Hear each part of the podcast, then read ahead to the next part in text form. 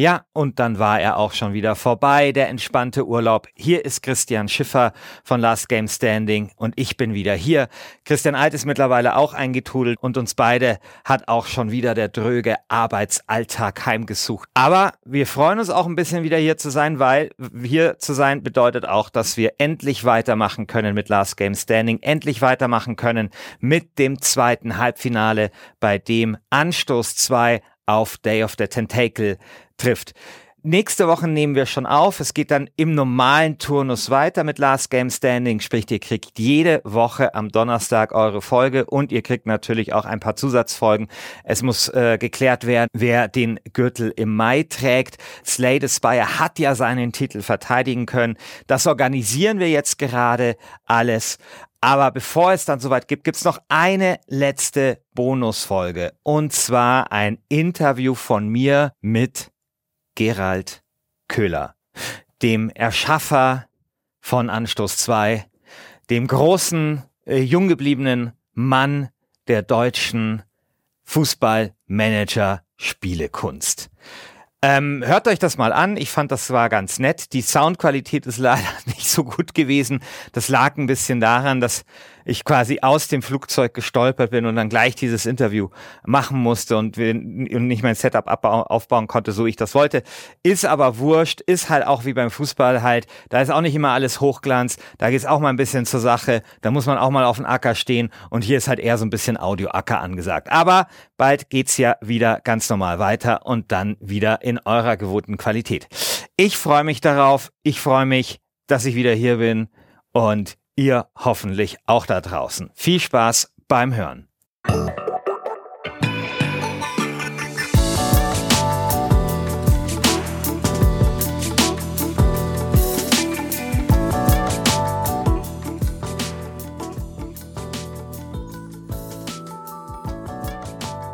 Ja, hallo, hier ist Christian Schiffer von Last Game Standing mit einer weiteren Bonusfolge. Das wird jetzt erstmal die letzte sein. Wir haben äh, jetzt beide Urlaub gehabt, der Christian und ich, aber äh, jetzt sind wir wieder da und es wird jetzt bald wieder reguläre Folgen geben.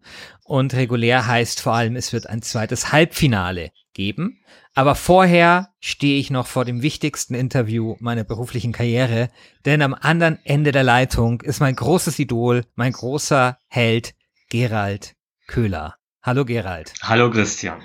Das ist eine Einleitung, die macht mich fast, ja, sprachlos. Äh, Gerald Köhler ähm, ist der Designer der Anstoßreihe und der Fußballmanager-Reihe von EA später.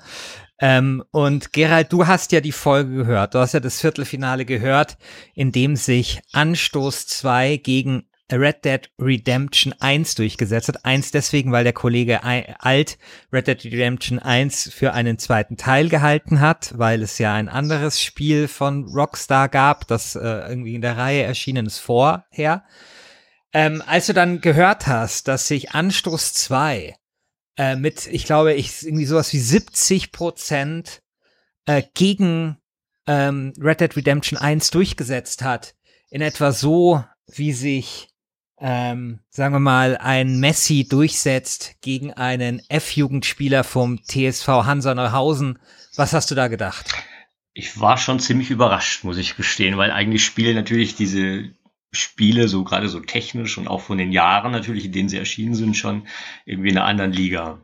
Aber es war natürlich toll und ich fand natürlich vor allen Dingen auch diesen, dieses Streitgespräch äh, in dem Podcast über die Stärken und Schwächen des Spiels äh, super. Also das, ich habe so gelacht. Anstoß 2, ich habe ja damals in diesem äh, Viertelfinale auch äh, begonnen mit einem Artikel oder mit etwas, was ich gelesen hatte, dass ihr damals, äh, also drei Jahre war das in der Entwicklung und eineinhalb Jahre habt ihr wohl nur das Fan-Feedback ähm, ausgewertet und es gab eine Schrankwand voller Ordner, stand in einem PC-Joker-Artikel ähm, wo nur Briefe waren, die euch von den Fans erreicht haben. War das wirklich so? Erinnert dich doch mal ein bisschen an, an diese Entstehungsgeschichte. Das war so. Also wir haben ähm, irgendwo zwischen 10 und 20 Ordnern damals bekommen. Ähm, mit richtigen Briefen noch, äh, richtig ausführlich zum Teil. Ähm, da war auch so Kinderpost dabei, erinnert mich an, erinnert mich an einen Brief, da war irgendwie 20 Seiten mit gemalten Bildern. Da hat er dann irgendwie so ein Bayern-Wappen gemalt und Spieler gemalt und ganz viele Ideen in, mit Buntstiften dann aufgeschrieben. Das war toll. Das war eine ganz andere Zeit und noch ein, ja, wie soll man sagen, das, die Qualität des Feedbacks war halt einfach ultra gut. Also die Leute haben einfach sich total in das Spiel reinversenkt und haben dann geschrieben, was ihnen alles so aufgefallen ist, in einer Weise, wie man das heute gar nicht mehr kriegt. Und ähm, als du dann quasi Anstoß 2 ähm, ihr euch da hingesetzt habt, also stimmt es, dass auch diese, diese Vorlaufzeit da so irre lang war, also diese eineinhalb Jahre, bevor ihr überhaupt angefangen habt, die erste Zeile Code zu schreiben? Naja, also es ist schon so, dass so ein Design für so einen Fußballmanager, wenn man das sich so vorab ausdenkt, ähm, ein recht umfangreiches Buch ist quasi. Also das waren, ich weiß nicht, 600, 700, 800 Seiten irgendwie so in der Größenordnung, je nachdem, was man alles noch dazu zählt an Textmaterial und sonstigen Dingen. Und das schreibt sich natürlich auch nicht in drei Monaten, sondern ich würde schon sagen, man braucht zwischen 12 und 18 Monaten, um so ein Ding einmal runterzuschreiben quasi. Dann hat man alles bis ins letzte Detail sozusagen festgelegt. Und dann ist man ungefähr bei, bei würde ich sagen, bei 90 Prozent nachher auch der Umsetzung. Aber erzähl doch mal vor Anstoß 2, also vor Anstoß 2 gab es ja logischerweise Anstoß 1. Wir befinden uns damals äh, in einer Situation, in der Software 2000 mit ihrem Fußballmanager, also Fußballmanager Professional insbesondere damals, ich glaube 1990 oder 91 erschienen, ja diesen gesamten Markt dominiert. Äh, was hat dich dann dazu verleitet zu sagen, okay, das mische ich jetzt mal ein bisschen auf? Mm, ja, also eigentlich habe ich schon früher begonnen als damals Software 2000 oder zumindest zu einem ähnlichen Zeitpunkt. Das ging mhm. ja in der Schule los und da war ja irgendwo Start, würde ich sagen, 87 in der Gegend. Man kann es genau sagen, weil das erste Spiel sozusagen, mit dem umgerechnet wurde, war damals Blau-Weiß 90, Berlin gegen Stuttgart. Und das war das aller, das gab es ja nur einmal, dieses Spiel. Und daraufhin lässt sich auch das Datum, nämlich den Freitag davor, ganz genau definieren. Da ging es quasi los. Und das Ziel war ja damals für die Elferwette Fußballspiele zu simulieren. Dann haben wir das immer mehr ausgebaut, haben eine kleine Liga eingebaut, also nicht nur Einzelspiele, sondern eine Viererliga, haben Torschützen dann eingebaut und solche Dinge und dann die Liga vergrößert und kamen dann halt damals noch auf C64 irgendwann an Grenzen in der Schule quasi. Und danach ging es halt auf dem Atari ST weiter. Der ST hatte damals zwei große Vorteile. Einmal Speicher ohne Ende und ähm, zum zweiten äh, den Schwarz-Weiß-Monitor, der halt damals mit der 640 mal, äh, glaube 480 oder 400, 400 ähm, einfach ideal war für Tabellenspiele praktisch, wo man ganz viele Texte auf dem Bildschirm hatte und solche Dinge. Und das war eigentlich dann, da ging es richtig los dann. Und das Spiel war, existierte schon, als der, als der Bundesliga-Manager Professional rauskam. Und ähm, als er dann sozusagen mal den gespielt hat, da war auch in meinem Freundeskreis, haben erstmal alle, jo, jetzt, oh, jetzt hast du Konkurrenz, jetzt geht's rund. Ähm, und dann haben wir uns aber den auch angeschaut und haben schon gemerkt, dass die Spiele halt auch sehr unterschiedlich sind und ähm, ich mich jetzt nicht unbedingt total verstecken muss davor, sondern dass man da auch mit einfach paar einfach weiterentwickeln kann und ist immer noch immer noch gut dabei, sozusagen vom Spielspaß. Aber natürlich ist auch der Bundesliga-Manager Professional ist ein Meilenstein gewesen, also ganz klar, da ähm, eines der schönsten Spiele aus meiner Sicht, die jemals in dem Genre veröffentlicht worden sind. Also Fußballmanager Professional war 91. Ja. Und wann erschien dann Anstoß 1? Weil ich glaube, Anstoß, Anstoß, bist du sicher, dass du nicht Fußballmanager Professional Fußballmanager Hattrick verwechselst? Nee, Hattrick äh, ist, glaube ich, eine andere Schiene. Hattrick war äh, damals, war schon ein wesentlich größeres Spiel und aus meiner Sicht hatte nicht die Eleganz von Professional. Professional, da gab es ja noch einen Bundes Bundesliga Manager 1 gab es ja auch, das war der mit dem Ball, der hin und genau. her pendelt, dann gab es den Zweier ja. mit den gesetzten Szenen, ne? da hatte man so 50 in die eine Richtung, 50 in die andere, glaube ich, und eine lustige, sowas. Und da waren halt die Wappen schön im Spiel und solche Dinge. Es genau, war schon das, sehr, genau. war ein cooles Spiel. Nicht zu groß, da ging es auch voran ordentlich. Das hat Spaß gemacht. Genau, Bundesliga Manager Professional war dann das mit den Wappen. Ähm, wirklich ein schönes, schlankes Spiel. Und Bundesliga Manager Hattrick war dann das, wo sie das erste Mal probiert haben, äh, quasi simulierte Echtzeit-Szenen äh, zu machen. 1994. Ähm, was damals nicht so ganz gelungen ist und woran ja auch du dir dann äh, beim Fußballmanager für EA ja auch ein bisschen die Zähne ausgebissen hast, glaube ich, oder? Ja, also die 3D-Engine ist immer eine problematische Geschichte. Ähm, auf der einen Seite, wenn man sie selber entwickelt, sind halt die technischen Ansprüche extrem groß, ist hoch problematisch. Ähm, man kommt da nicht mit den großen Konkurrenten mit. Und wenn man dann mit so einem großen Konkurrenten sozusagen arbeitet und wirklich die Möglichkeit mit, hat, mit so einer Engine dann selber tätig zu werden, dann merkt man halt auch, dass es natürlich für Actionspiele alles auch ausgelegt ist. Und dass viele Sachen, die halt in einem Manager wichtig wären, schwieriger auch zu machen sind natürlich. Warum habt ihr das dann überhaupt gemacht? Also warum habt ihr dann nicht einfach gesagt, wir konzentrieren uns auf den Textmodus? Das hat doch bei Anstoß schon super funktioniert. Äh, dieser ganze 3D-Modus bringt uns nur Probleme. Also lassen wir ihn einfach weg. Naja, erstmal war natürlich schon die Hoffnung, dass man da das irgendwann in die Spur bekommt. Und ähm, das hing ja auch so ein bisschen von den persönlichen Sachen ab, wie man sich da reingesteigert hat in die Spiele, ob man Probleme sehen wollte oder ob man einfach Spaß an den spannenden Partien hatte. Aber es war klar, wir hatten nicht so viel, also die totale Kontrolle praktisch wie im Textmodus, wo man jede kleine Wahrscheinlichkeit ändern kann, wo man über Nacht 100 Saisons spielen lassen kann und gucken kann, wie die Vereine sich entwickeln und alle Dinge. Da kann man natürlich genauer das Ganze machen. Das ist klar. Aber es gibt natürlich gerade auch im Ausland wahnsinnig viele Leute, die halt einfach das in 3D spielen wollen und die einfach auch sagen, wir sind jetzt einfach 20, 30 Jahre weiter und das muss irgendwie halt anders aussehen. Generell ist es aber so, dass man, glaube ich, entweder das richtig machen muss oder man lässt es wirklich weg. Ich glaube nicht, dass es irgendwie sinnvoll ist, bei 3D halb, halbe Sachen zu machen und irgendwie mit einem kleinen Team da rumzuwursteln und irgendwie das so hinzubekommen, dass das halt irgendwie simuliert wird. Weil man muss auch klar sagen, irgendwann wird's dann auch albern von den ganzen Zeiten und hat seinen Preis. Ne? Dann sind das halt Einzelspiele, die man noch rechnen kann. Die anderen sind dann, dann kann man nicht mehr schalten zwischen den Stadien, man kann, kriegt nichts mit, was die anderen machen. Es gibt so viel so viele negative Seiten an, an so einer Sache. Und nachher habe ich halt in dem Manager auch irgendwie 100 oder 1000 Spiele gleichzeitig. Und wie will ich das machen vernünftig? Es macht auf jeden Fall Ärger. Also es muss irgendwie, muss man da rumtricksen, sozusagen. Und besser ist es dann einen einheitlichen Modus, glaube ich, das ist heute, würde ich sagen, ein zentrales Ding, an dem ich nicht mehr weggehen würde, dass alle Spiele werden gleich simuliert und auf die bestmögliche Weise, die aber schnell geht.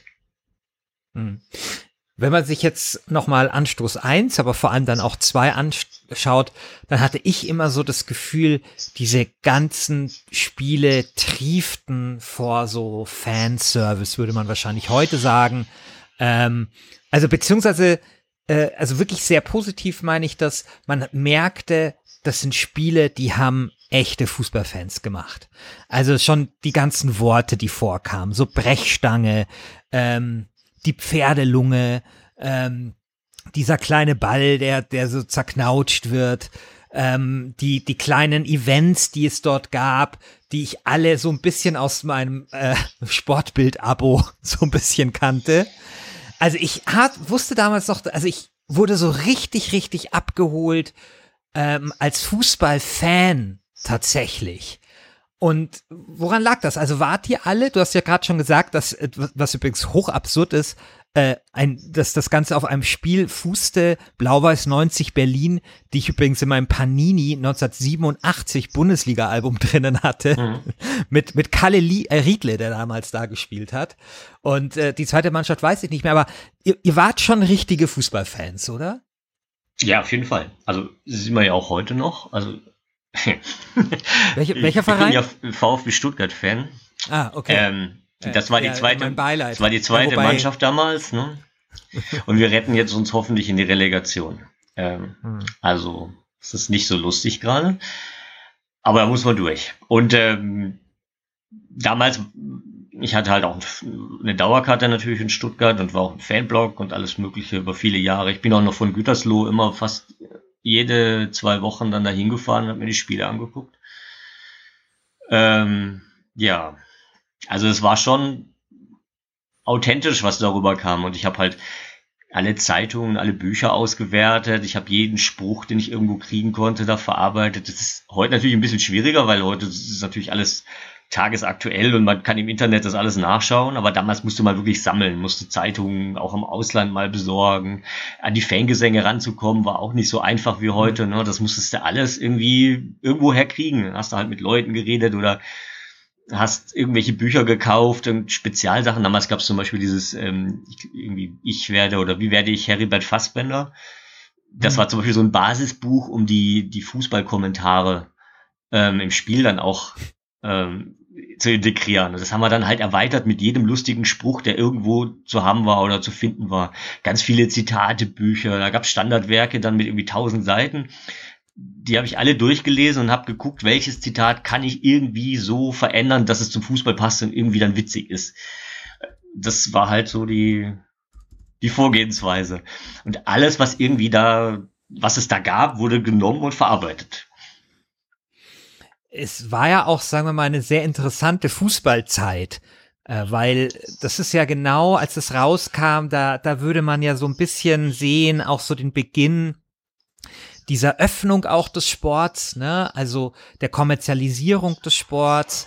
Ähm, so langsam geht ran los. Ich glaube, so Anfang der 90er Jahre in Sat 1, plötzlich haben wir eine ganz andere Präsentation von Fußball. Und natürlich beginnt äh, sich auch dieses ganze Business zu ändern. Also es gibt das erste Mal, also ich weiß noch, Anfang der 90er, da hat, äh, da hat Uli Hoeneß äh, schon gesagt, ja, wir machen jetzt hier voll auf Merchandising und so weiter. Ähm, und es gab das Bossemann-Urteil, also sprich, dass plötzlich die Gehälter auch explodiert sind, dass das auch mit den Transfers viel komplexer geworden ist. Man konnte den Spieler nicht mehr einfach so kaufen, sondern das ist eben so wie heute ne, dass man, äh, dass der eine Freigabe braucht, beziehungsweise ähm, der, äh, also man, man sich an die, das, die Vereine müssen sich an die Verträge in der Regel halten und das hat natürlich zu einer Explosion von Ablösesummen geführt und so weiter.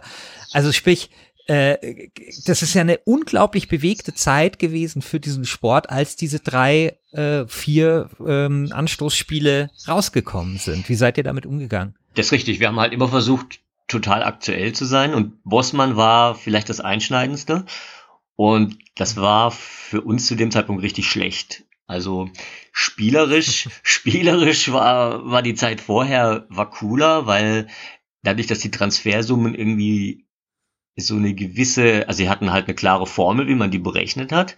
Und damit war das irgendwie, dadurch, dass das an die, an die Gehälter auch geknüpft war und die Vereine nicht so weit auseinander lagen wie heute, ähm, war das System halt stabiler. Also die Spieler hatten fairere Werte quasi und kalkulierbarere Werte und das System ist nicht so ausgeufert, wie das halt heute ist, wo mit einem Spieler sich das Schicksal eines Vereins verändern kann.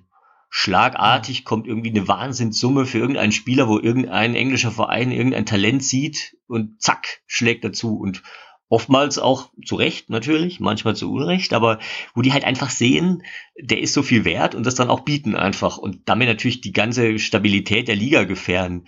Und dann kommt ganz viel Geld ins Spiel, das muss wieder ausgegeben werden und das sorgt sozusagen in dem schönen System, wo man sich so schön entwickeln kann mit seinem Verein für so eine permanente, extreme Unruhe. Das macht's ein bisschen heikel heute. Deswegen Bossmann war nix. aus der Sicht. der, ja. der Rest ist natürlich spannend. Wir leben ja auch heute in einer Zeit, wo ganz viele Sachen halt, die cool sind für Manager, ähm, auch passieren, ne? wo man auch wieder nutzen kann und kann sagen, da habe ich jetzt Lust drauf und das ist eine schöne Sache.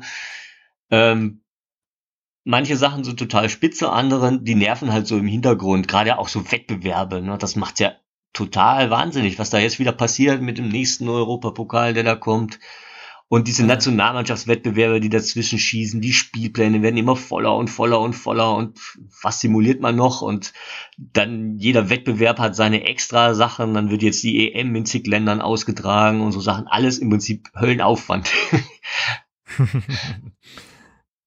und natürlich, ähm, sagen wir mal, hat sich natürlich auch äh, taktisch einiges geändert oder der Fußball an sich hat sich geändert. Also ja nicht nur das drumherum, sondern der Sport selbst. Also ich glaube, dass man bestimmt noch beim ersten Anstoß mit einem Libero aufs Feld laufen konnte.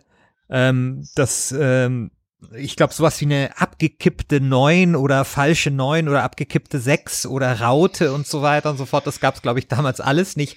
Gerade mal so, ich glaube, das waren so die Anfangszeiten äh, der, der Viererkette. Ja. Ähm, wie seid ihr damit umgegangen? Also ich glaube, es gab dann irgendeinen Anstoß, da konnte man dann konnte man die Libero-Position gar nicht mehr besetzen. Ist euch das schwer gefallen? Ja, damals war, erschien das vielleicht so, aber ich glaube, heute würde ich in so ein Spiel wieder ein Libero integrieren. Ja. Einfach, weil das kommt alles wieder. In irgendeiner Form, dann spielt mal einer da dahinter und äh, warum auch nicht. Ne? Ja. Also das, das, da gab es immer wieder auch Versuche jetzt in den letzten Jahren von Nationalmannschaften und so, die das eingeführt haben, praktisch, auch wenn sie es vielleicht nicht so genannt haben. Das ist schon okay. Ähm, aber da muss man natürlich mit der Zeit ähm, ja gehen und muss auch zum Beispiel auch, auch manche Sachen dann irgendwann mal hinterfragen. Ne? Zum Beispiel haben wir einfach in den ganzen Anschlussspielen die Leute auch zu Tode trainiert, also viel zu oft, viel zu viele Einheiten, die man da setzen konnte am Tag. Ne? Wenn man da so drei, vier Einheiten reinballert, naja, ja, das entspricht nicht ganz dem, glaube ich, was in der Realität abläuft. Aber da hat sich natürlich wahrscheinlich auch in der Realität auch einiges dann jetzt auch verändert, über wie man das Training dosiert. Das Wissen hat das sicherlich zugenommen. Das muss man natürlich dann auch irgendwie alles realistisch abbilden, dass man das hinbekommt mit Regenerationsphasen und wann kann ich überhaupt noch trainieren? Wann kann denn eine Mannschaft wie Bayern München, die ständig praktisch spielt, was können die noch trainieren? Also an welch, wie viele Tage haben die eigentlich, um noch irgendwas zum Beispiel konditionell aufzuholen, wenn es irgendwie was zu, äh, was gäbe? Oder wann können die überhaupt Taktiken einstudieren? Das ist ja alles höllenschwierig. Mhm. Ähm, später dann äh, bei den äh, Fußballmanager-Spielen, also die ihr dann für EA gemacht habt, die habe ich natürlich sehr, sehr gerne gespielt, aber ähm, die waren dann viel seriöser. Mhm. Ja, also die waren, da, da gab es dann eben keine Brechstange mehr und kein Knautschball. Ähm, da, da, da hatte ich dann schon noch ein ein Gefühl, dass es quasi ein Spiel von euch ist, ein Spiel von dir ist. Aber ich hatte nicht mehr so das Gefühl, dass es so ein Spiel von krassen Fußballfans ist. Also sicherlich von Fußball-Nerds, aber mehr so ähm, vielleicht eher so der Fußball-Nerd, der irgendeinen Taktikblock betreibt oder irgendwie für die Tagesschau Statistiken zusammensucht. Äh, an was lag das denn? Lag das an euch oder lag das eher an EA? Ach, das an EA würde ich gar nichts festmachen. Also die haben uns da weitgehend freie Hand gelassen, sobald man nicht, solange wir nicht ganz schlimme Dinge angestellt haben, wie ein Spieler irgendwie schwarze Perle zu nennen oder sowas, was damals ja auch noch äh, ganz normal war, ne, Jeboa, äh, da hat sich niemand was bei gedacht. Ne? Als es international wurde, war das natürlich sofort klar, das ist voll rassistisch, das geht nicht. Ähm, nehmt das raus. Das waren so Punkte, da haben wir in der ersten Zeit auch dazugelernt, dass das dann irgendwie auch so ein bisschen anders gesehen wurde. Ähm, was grundsätzlich eher das Problem ist, sind halt natürlich Lizenzen. Wenn man Lizenzen hat, muss man anders damit umgehen. Ähm, mhm. Mit dem Thema. Ähm, natürlich ist es eher so eine Schere, die schon im eigenen Kopf ist. Also es ist nicht so, dass mhm. man sich vorstellen muss, dass die Verbände da permanent auf der Matte stehen und irgendwas von einem wollen oder sagen, das geht nicht, das geht nicht, das geht nicht, sondern auch da, da wird einfach auch von ausgegangen, glaube ich, dass man damit verantwortungsvoll umgeht und auch natürlich die Bundesliga dann halt entsprechend positiv darstellt. Ähm, mhm ohne dass da jemals irgendwas war. Also es gab da keine Einflussnahme. Deswegen, äh, wir haben versucht, das bestmöglich in dem Rahmen zu machen und haben trotzdem in dem, in so einem gewissen Rahmen halt alles gegeben, was man da auch an Sprüchen und Sachen noch, noch machen konnte. Aber natürlich ist auch so, wir sind auch irgendwann erwachsener geworden und dann hat das auch wahrscheinlich eine gewisse Grenze dann erreicht, wo man dann halt auch ein bisschen seriöser vielleicht wird. Diese Fußballmanager-Spiele, ähm, die liefen ja sehr gut. Die haben eigentlich immer gute Wertungen bekommen. Und dann irgendwann, so ums Jahr 2010, würde ich jetzt mal so gefühlt sagen, 11, 12, wurde es dann mit den Wertungen schlechter. Es wurde die Kritik auch lauter. Ich kann mich erinnern an ein an einen Test von der GameStar, wo plötzlich der Redakteur nur noch eine 75 gegeben hat. Ähm, oder irgendwie sowas. Mick, und, Mick, ähm, Mick Schnelle. Ja, nee, das war dieser Wolfs, wie heißt dieser Wolfsburg-Fan bei der GameStar? Ah, weiß ich nicht mehr. Na egal, auf jeden Fall. Äh, und plötzlich, was, das war aber nicht, nicht Heiko, oder? Heiko Klinge? Doch, doch, ich glaube Heiko.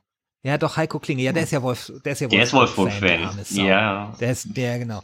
Ähm, und plötzlich hatte dieses Spiel nur noch so ein, ja, ist schon ganz gut, aber hm, es ist irgendwie jedes Jahr dasselbe Spiel und irgendwie funktionieren dieselben Sachen nicht.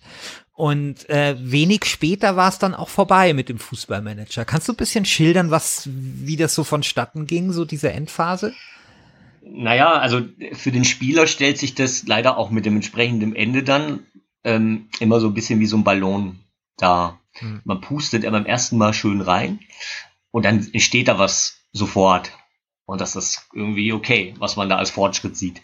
Und mit jedem Mal, wo ich weiter reinpuste, wird es weniger, was ich sehe, obwohl mein Lungenvolumen nicht abnimmt.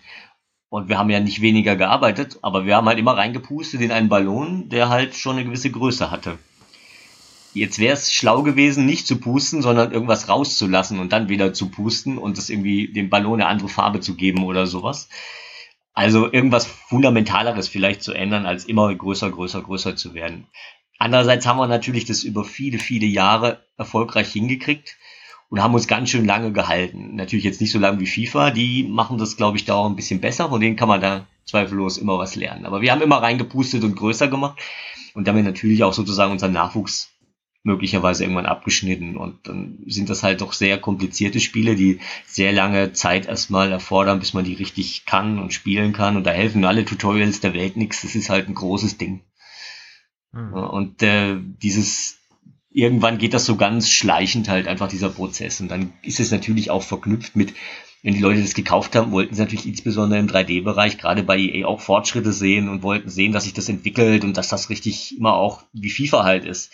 Und da waren wir halt immer Jahre Hallo? hinten dran. Und das war halt problematisch bei, bei dem, du hast ja vor, wir haben, haben ja schon über dieses Bossmann-Urteil, die Veränderung des Fußballs gesprochen. Manchmal ist, tut ja vielleicht auch der Realismus auch ein bisschen, also wenn es zu realistisch ist, dem Spielspaß auch ein bisschen im Wege stehen. Also Beispiel ist ja, man spielt einen mittelklassischen Klasseverein, will irgendwie einen Star holen, dann geht das nicht, weil der will nicht zu irgendwie so, so, so Kackverein äh, von, von dir wechseln und so weiter und so fort also irgendwo, äh, also das ist immer so ein bisschen das, irgendwie hatte ich immer so ein bisschen das Gefühl, es ist äh, so ein Spagat, den man da machen muss. Ja? Also zwischen so, ähm, ja, eben diesem Realismus, aber auf der anderen Seite auch so diesem Was wäre, wenn, dieses Experimentieren, Dinge, die man eben im realen Fußball, wo halt zum Beispiel der Stuttgart, Stuttgart, VfB Stuttgart dauernd verliert und so Dinge, die man eigentlich ausbügeln möchte, ähm, dass das äh, irgendwie sich vielleicht hier und da ein bisschen widerspricht. Das ist richtig. Also allein schon das Beispiel, was du gerade genannt hast, ähm, äh, mit, mit Messi, kommt er zu meinem Verein oder nicht, ist egal, wie ich es löse, gibt's Ärger. Ja, wenn er nicht mhm. kommt, also gar nicht mit mir redet, dann sage ich, ich habe keine Chance, aber ich habe eigentlich das Geld vielleicht sogar, weil ich in einem, in einem kleinen ja. Land bin oder so. Ich könnte mir den locker leisten. Und ähm, der spricht gar nicht mit mir, der sagt, er hat da keinen Bock drauf, aber ich könnte noch 10 Millionen draufpacken im Jahr und dann kommt er trotzdem. Und dann beschwert er sich der Spieler und der nächste Spieler, der sagt, der, wenn das dann geht, dann sagt er, ist doch total unrealistisch, der würde niemals kommen. Und mhm. Das nur über Geld zu lösen, ist halt auch doof, ne? Dass man irgendwie zwei- oder dreifache dann in so einem kleinen Land für den Spieler zahlen muss, ist auch irgendwie nicht die, die langfristige Lösung, die sich die Spieler wünschen, sondern die wollen halt auch in einem kleineren Land international dann mitspielen können und was erreichen können, ohne dass sie dieses, die haben ja schon genug zu tun mit dem Handicap, dass sie halt in einer schwächeren Liga sind, wo sie nicht so viele große Spiele haben und solche Dinge ähm, da kann man nicht noch doch an den Preisen der Spieler rumdrehen, damit die da hingehen. Deswegen schwierig. Hm. Ähm, was machst du denn jetzt eigentlich? Ich mache wieder Fußball. Ich bin wieder voll dabei. Wie voll dabei? Ja, wir haben vor einem Jahr eine neue Firma gegründet, Winning Street Games, und wir beschäftigen Aha. uns mit Fußball. Wir, In, äh, inwiefern? Das, also der Arbeitstitel ist Dream Team und äh, wir haben letztes Jahr eine Förderung vom Land Nordrhein-Westfalen bekommen und sind dabei. Moment, also es könnte sein, dass wieder ein Fußballmanager von Gerald Köhler erscheint. Ja, könnte sein. Ist auch kein Geheimnis. Also das ist schon. Ähm für, für mich war es bisher ein Geheimnis. Wow, okay. Nee, wir sind voll dabei. Was, was kannst du dazu sagen? Genau jetzt ein Jahr, ein Tag quasi. Okay.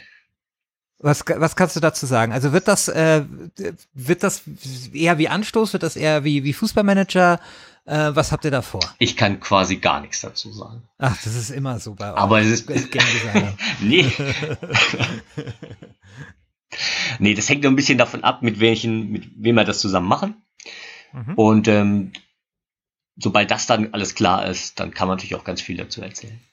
Dann kann ich dir auch, ähm, kann ich dir auch noch mal ganz gerne mit dir noch mal einen Podcast machen und kann dir alles sagen, was dann. Sehr gerne. Ähm, was ich mir ja schon seit 100 Jahren wünsche, äh, wäre mal eine historische Simulation. Ähm, also es werden, man hat ja gerade in diesem Bereich der Aufbauspiele, der, der Strategiespiele, der Wirtschaftssimulation ja häufiger historische Settings. Ähm, und wieso nicht mal beim Fußball? Also wir haben gerade so über diese Anfang der 90er gesprochen, über diese ganzen Spieler, wie Fußball damals war. Wir haben in den, im, im Fußball so eine ganz fest verwachsene Retro-Kultur, die von solchen Magazinen wie der Elf Freunde und äh, so weiter total abgefeiert wird. Warum nicht äh, einen Fußballmanager mal machen, der, was weiß ich, in den 70er Jahren spielt und du kannst Franz Beckenbauer äh, verpflichten oder als, als Trainer von 1860 München dafür sorgen, dass Franz Beckenbauer keine Ohrfeige bekommt und deswegen doch nicht zum FC Bayern wechselt, was ja die Geschichte war. Er ist ja zum FC Bayern gewechselt, weil ihn ein Spieler beim 1860 München äh, geohrfeigt hatte. Wer weiß, wie die Fußballgeschichte sonst verlaufen wäre. Ähm, Wäre das nicht mal reizvoll, also sich dem Ganzen mal eher aus so einer historischen Richtung ähm, zu äh, nähern? Also den Wunsch kriegen wir immer mal wieder und haben den in der Vergangenheit immer mal wieder bekommen. Ähm, ich glaube, dass ja die Daten könnten ja die Spieler selber machen. Das wäre kein Problem. Mhm. Rechtlich wahrscheinlich ganz schön schwierig alles, ne? Weil ja, aber, aber wahrscheinlich auch günstiger. Also man kriegt ja eher die Lizenz, was ich von Katze Schwarzenbeck und irgendwelchen Spielern als die von Ronaldo, äh, Ronaldo oder Messi. Ja, aber da gibt's ja ganz neue Probleme, die da entstehen wahrscheinlich, ne? Mit ähm, muss man wahrscheinlich schon teilweise mit Erben sprechen. Äh, ja, ja, gut, das ist, ich weiß nicht, wer das, wer, also man hat wahrscheinlich ein Problem, wer vermarktet das. Genau, also man kann, man müsste wirklich aber, mit allen Leuten aber dann sich, reden. glaube ich, so das, ja, ja, klar, aber ich glaube, dass, wenn es ein Paket gäbe, dann wäre das, äh, keine Ahnung, FIFA 82 Paket wahrscheinlich günstiger als das FIFA 2020 Paket. So von, von den Lizenzen her. Vermutlich, da gibt's aber auch immer wieder ja Ansätze. Ich meine, wann immer das möglich ist, wurde das ja doch schon gemacht, zumindest in Spielen, wo jetzt nicht viele Einzellizenzen nötig sind, so was weiß ich, mit Boxen oder sowas, da haben wir das alles schon probiert. Hm. Ja, die Frage, Frage ist halt, kommt man an die Lizenzrechte ran? Das Einzige, was man da von Managerseite halt machen könnte, wäre letztendlich diese ganzen Regeln und Turnierformen und sowas halt so flexibel zu machen, dass man äh, das halt ändern kann quasi. Ähm, ja. Aber das ist ein weites Feld. Ja, oder? Das ist ein weites Feld. Ja, das, ja, das glaube ich, das glaube ich, aber trotzdem. Also ich, ich stelle mir das so richtig schön retro vor im Design von so einem alten Panini-Album und so. Und auch richtig schön am Anfang, wenn da eine Wiederholung ist, schön mit dicken, fetten R, so für, für Zeitlupe oben rechts in der Ecke und mit einem Fernsehsender und mit wenig TV-Geldern und so und mit, mit Spielern, äh, die man irgendwie für ein Apfel und ein Ei äh, verpflichten kann und die dann 20 Jahre beim gleichen Verein bleiben. okay, ich merke, äh, nee, es ist, glaube ich, wirklich. Nee, es, es, ist halt eine Sache, die letztendlich muss das ein Manager dann Schritt für Schritt ähm, umsetzen. Ja. Ne? Das, beginnt, ja, genau. das beginnt mit Dingen wie dem ganz einfachen, ne? dem Startspieljahr, dem berühmten, äh, dass man das einstellbar hat. Und geht dann halt weiter äh, über die ganzen Turniere. Es geht weiter über ja, einfach mal so, wie viel Geld ist denn im Umlauf, die ganzen Siegprämien einstellbar machen können und sowas. Und unendliche Details, Währung, Punktesystem, ne, jetzt zwei Punkte Tabelle und solche Sachen, die früher hatten die Manager noch Wechselmöglichkeiten. Ich weiß nicht, ob man das heute noch irgendwie braucht, dass jemand eine zwei Punkte Tabelle aufruft. Ich glaube, mhm. es ist alles Geschichte. Mhm. Aber Yeah. Dann, wenn man sich da rückwärts arbeitet quasi und mit jedem Feature, was man da dazu baut und editierbar macht und die Parameter dem Spieler übergibt, kommt man näher an so ein System. Und dann kann jeder praktisch, der lustig ist, kann eine Bundesliga von 1980 spielen und in seiner Jugend ähm, die Mannschaft, die er damals vergöttert hat, wieder auferstehen lassen quasi. Genau, vielleicht kann dann, äh, vielleicht kann man dann dafür sorgen, dass der VfB Stuttgart Armin Fee niemals entlässt und dann vielleicht doch noch irgendwie äh, die Klasse hält oder sowas. Das ist ja, wie, wie, wie, komm, Fußball ist ja, wie kommst du jetzt auf Armin Fee? Bitte. Ja, Armin Fee war, war doch der Einzige, der irgendwas mal mit diesem Verein gerissen hat. Und okay, äh, 91 halt Christoph Daum.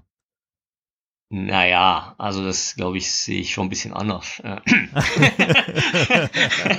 also mein Lieblingstrainer, wenn ich jetzt so die letzten ja, Jahre, war natürlich Felix Magath. Da herrschte Ordnung. Ja, okay. Medizinball Magath. Okay. In der Tat. Aber klar. da, ja. Okay. Naja, muss ich mir mehr, vielleicht, äh, vielleicht hängt das, äh, also das erklärt natürlich auch, wieso ihr dann in dem, in den Managerspielen von euch so viele Trainingseinheiten eingebaut habt und die Spieler, man die Spieler so schleifen konnte. Ne? Das war. Wenn, wenn, wenn du so ein großer Fan von Felix Magath und vor allem dann eben auch seinen Trainingsmethoden bist. Aber das, das war ja natürlich auch für die, ähm, für die Spieler cool, weil sie dann die Leute richtig scheuchen konnten und solche Sachen halt ja, machen. Klar. Und wenn es nicht läuft, dann kann man halt richtig den Spielern es auch richtig ähm, heimzahlen. Ja, ja, also ich sehe schon, da ist schon das Mindset von Felix Magath ein bisschen angelegt.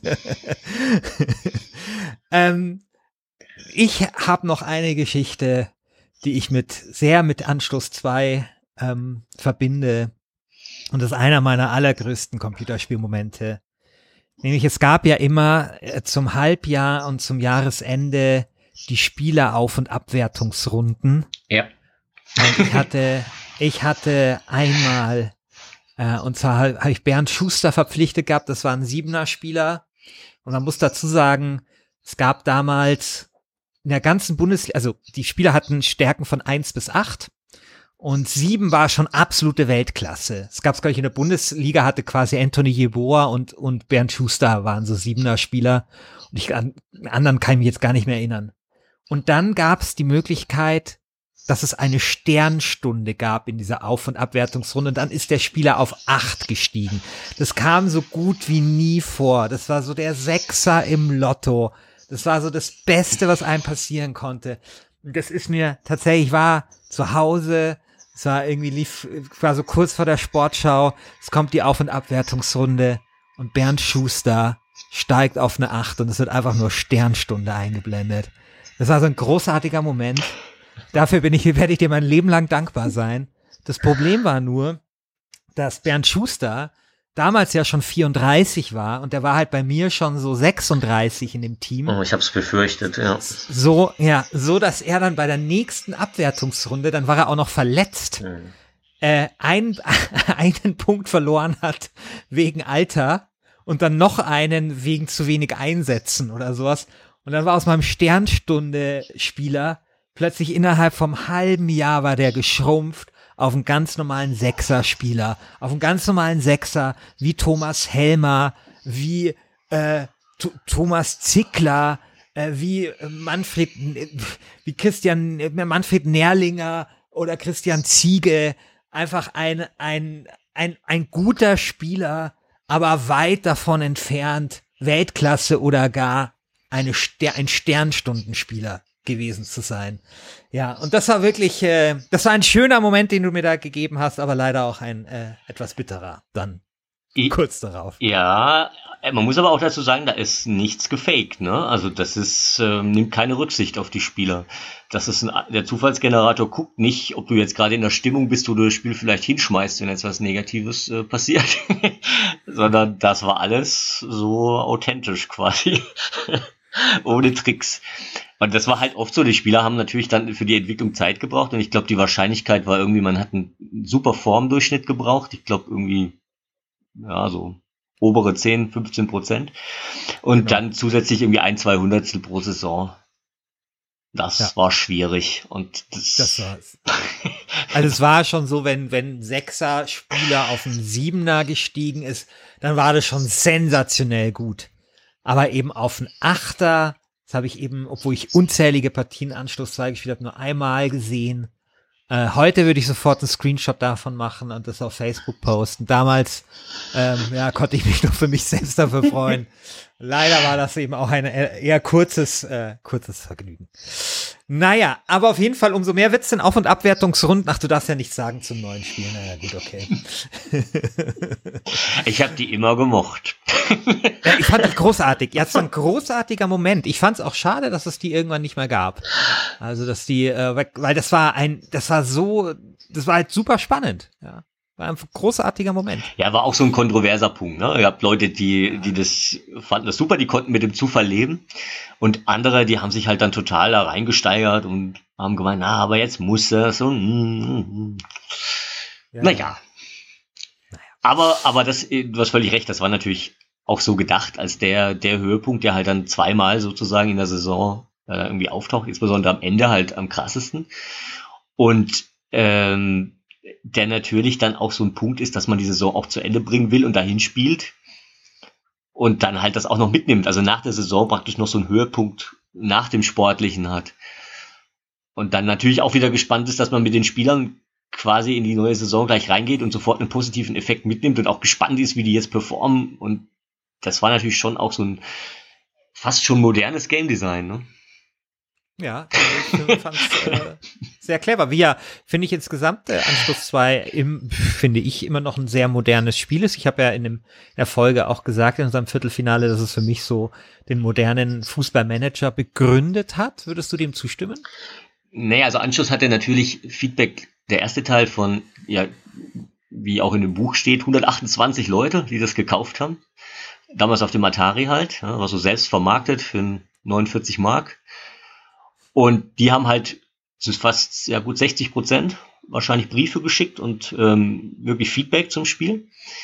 Und das war sozusagen die Fanbasis, auf der das aufgebaut hat. Bei Anschluss 2 kamen diese Massen von Briefen und Massen von Feedback und da konnte man natürlich dann wirklich auswählen und Sachen sich raussuchen, was sich die Leute so wünschen und dann das auch sozusagen ergänzen und dann auch endlich mit vernünftigen Programmierern.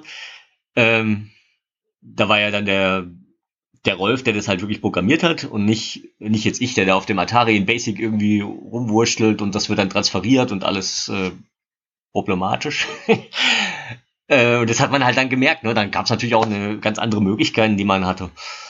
Und ähm, beim das Gute war, dass zu dem Zeitpunkt halt auch eine, eine technisch noch lösbare Sache genommen wurde für die ähm, für das 3D-Spiel, dass das halt gesetzt war. Das war ein Wahnsinnsaufwand damals mit, ich glaube, zweieinhalbtausend verschiedenen Angriffen, die gemacht wurden, wo halt die Leute echt Tag aus, Tag ein solche Dinger gesetzt haben. Ne? Und immer wieder noch da mal noch ein paar Spieler rein, damit es ein bisschen realistischer aussieht und Varianten, dass das Ende des Angriffs halt ein bisschen unterschiedlich ist zu dem, zu dem anderen, damit eine Spannung noch äh, aufrecht bleibt. Natürlich ist es trotzdem nur so gewesen, dass man irgendwann ein paar hatte, wo man gesehen hat, schon vielleicht relativ früh, dass er reingeht oder nicht. Aber ja, so war das. Ja, vielen Dank, Gerald Köhler. Jetzt bleibt eigentlich nur noch eine Frage, nämlich der Ausblick. Also Anstoß 2 trifft bei uns im Halbfinale auf Day of the Tentacle. Mhm. Ähm, wie ist da deine Prognose? Schwerstes Spiel, das möglich war.